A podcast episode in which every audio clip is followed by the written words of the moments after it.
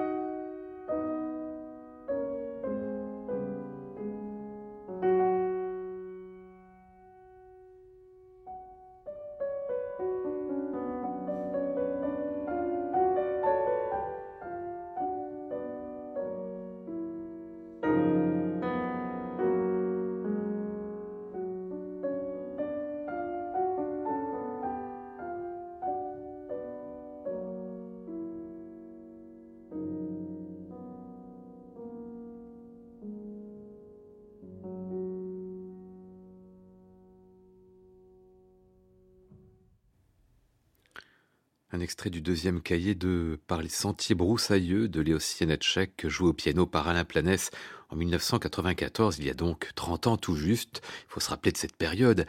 Dans les décennies précédentes, Charles Mackerras avait commencé un travail admirable de redécouverte des opéras d'Janacek. Peu à peu, les mélomanes se familiarisaient avec ce langage, cette tonalité affective, cet esprit si particulier. Mais le piano, on connaissait pas encore très bien. Trois ans plus tôt, un jeune Norvégien, Leif Ovansnes, avait pourtant déjà enregistré un disque on ne l'avait pas immédiatement bien repéré. En France, c'est donc en cette année 1994 qu'Alain Planès sort son album Janacek. Les trois grands titres y sont une musique hantée par la mort, la mélancolie, voire la dépression. Planès n'ignore rien de tout cela. Il donne ainsi du grand cycle Dans les brumes, une version pleine de poésie et de douleur.